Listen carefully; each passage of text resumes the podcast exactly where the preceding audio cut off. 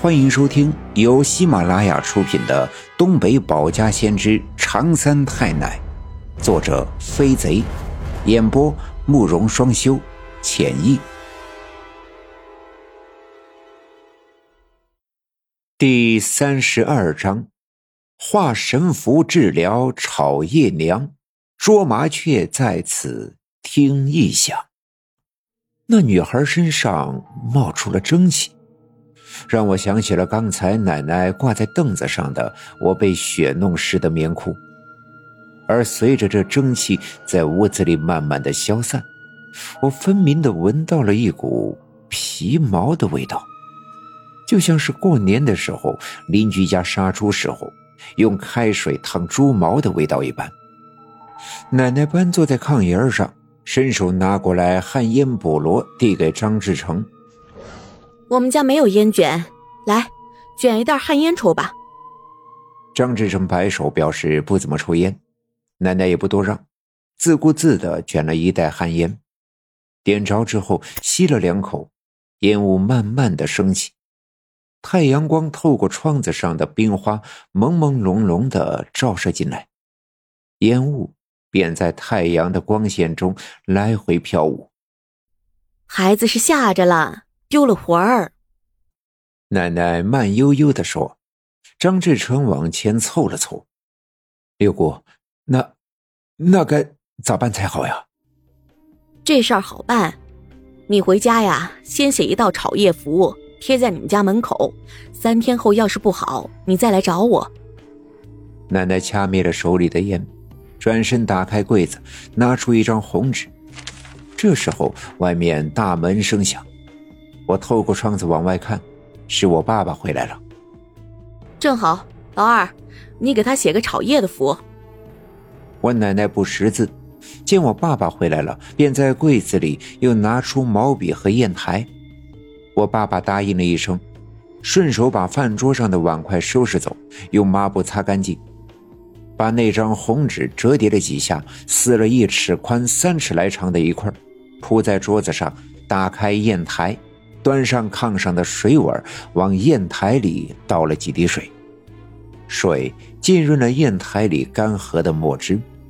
爸爸用毛笔来回的蘸了几下，抬手在红纸上写道：“天黄黄，地黄黄，我家有个炒叶娘，过路金子念三遍，一觉睡到大天亮。”很快，墨迹干了。我奶奶把这红纸卷起来，递给张志成。孩子还小，你先试试这个，实在不行再来找我，我再教你给孩子烧替身。说完，奶奶伸手从柜盖上拿起三炷香，也递给张志成。贴红纸的时候，弄点五谷粮，点上这三炷香，照着纸上写的这个念叨几遍，磕三个头。张志成将信将疑的接过红纸和香，小心翼翼的拿在手里，转身拉过那个小女孩的手，身子背过去。那小女孩特别的听话，站在炕上一垫脚，爬上张志成的后背。张志成双手背在后面，兜起孩子的屁股，一挺身，把孩子背了起来，转身跟奶奶道别。临出门的时候。张志成从兜里掏出点东西，硬要塞给奶奶。我抬头张望，看得很清楚，是一些钱。奶奶坚持拒绝，张志成没办法，只好转身出门。爷爷和奶奶送他们出门，我趴在窗前，透过窗子看，那女孩的身上还腾腾的冒着蒸汽。送走了客人，奶奶回屋。爸爸从村部刚回来，还没吃饭，奶奶便再一次把饭菜端上来，饭菜还是热乎的。爸爸便脱掉棉袄和鞋子，盘腿坐在炕上吃饭。这两天村上小分队事情多呀，看你一天天都忙得不着家呀。奶奶一边整理刚才掏出来的红纸和砚台，一边问爸爸：“啊？”最近上边下了令，抓个赌，看牌打扑克的，凡是来钱的都抓。爸爸咬了一口苞米面饽饽，又端起菜碗喝了一口汤，说道：“这回可严了，上面说有任务，咱们刘家镇至少要抓二十个。二十个？那要是没人耍钱，你上哪儿去抓那二十个？”奶奶没回头，边干活边问道：“哎，没办法呀，这是任务，慢慢抓呗。最近在盯着村里平时好耍钱的那几个。”李文学了，刘耀宗了，刘大耳朵了，加圈度了。可这两天天天带人上下两队的跑，人们听到风声也都不爱玩了。这二十个人难凑啊！这是村上的事，奶奶不再过问。时至下午，外面的阳光明媚，我打算穿上鞋子去院子里玩。爬到炕沿边上的时候。看到火炉边上烘烤的鞋子还在冒着水汽，奶奶奶奶，我招呼奶奶道：“棉鞋递给我呗，我要出去玩一会儿。”鞋还没干呢，穿了容易得风湿，老实在炕上玩吧，别出去瞎跑了。奶奶说：“我满心不悦，那刚才那个小女孩身上衣服也是湿的，也冒气儿呢，她咋不怕得风湿？”我小声的嘟囔着，奶奶听了，突然放下手里的活计，转身来到炕边，说道：“大勇，你刚才说啥？”我吓了一跳，心想可能是奶奶生气了，便蹲在炕上，低头摆弄我的嘎啦哈，不敢言语。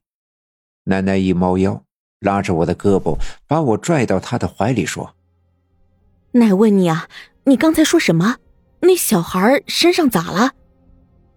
我被奶奶突如其来的举动吓坏了，小心翼翼的说：“那小女孩身上的衣服也湿了，还冒热气儿呢。”你亲眼看见的？就刚才？奶奶皱起眉头问道。看着奶奶一脸严肃的样子，我更加害怕，不知道自己到底说错了什么。嗯。看，看见了。奶奶叹了口气，伸手抚摸我的头，然后松开手，低头在火炉旁捡起我的那双棉鞋，举在火炉上来回转动，烘烤了几下，递给我。我坐下来，穿好了鞋，抓起炕边上的棉袄，一溜烟的跑到院子里玩去了。下雪天，就算在院子里，也会找到很多的玩法。我跑到仓房里，找到一个筛草的筛子，又爬上院子里那棵杏树，掰下了一个鸭子形状的树杈，再跑去仓房的米袋子边上，找来了一根长长的麻绳。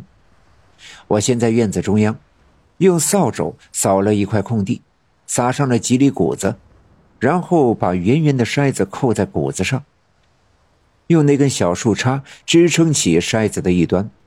把那根麻绳牢牢的绑在小树杈上，便拉着麻绳的另外一端，躲进屋子后，慢慢的将麻绳拉紧。就这样，一个简易的抓麻雀的陷阱就做好了。下雪天，草籽和地里的粮食粒儿都被大雪覆盖，麻雀它们找不到食物。那么，当他们发现院子中间那片空地的筛子下面有食物的时候，就会飞来啄食。只要我看准时机，一拉麻绳，支撑筛子的树杈倒下，就会把贪吃的麻雀扣在筛子下面。村子里那些调皮的大孩子，抓到麻雀，一般都会用泥巴裹严实，扔进灶炕里烧。烧了一阵后，敲碎泥巴。会连同麻雀的羽毛一起脱落，里面的麻雀肉已被烤熟，蘸点咸盐花就可以吃了。但是我却一直心软，不忍心杀害麻雀。可麻雀这东西气性大，如果放在笼子里养，第二天就又会自己把自己气死。所以我抓麻雀就是为了好玩，抓了麻雀最终都会放生。这样的办法就是好使，不一会儿，便有几只麻雀试探的落在空地上，机警的啄食地上的粮食。不知不觉的，就到了筛子的正下方。我眼疾手快，用力的一拉麻绳，支撑筛子的树杈被拉飞，筛子一下子扣了下来，不偏不倚，扣中了几只麻雀。我赶紧跑出屋门，跑到筛子前，筛子沉重，麻雀惊慌的在里面乱扑腾，发出哗啦啦的声响。我开心的笑了，赶紧在仓房里找了一个空的麻袋，撑开麻袋口，对着筛子慢慢的把筛子掀起一个缝隙，受惊的麻雀噼里扑隆的从缝隙里飞了出来，原以为可以逃出升天。却又飞进了我的麻袋里。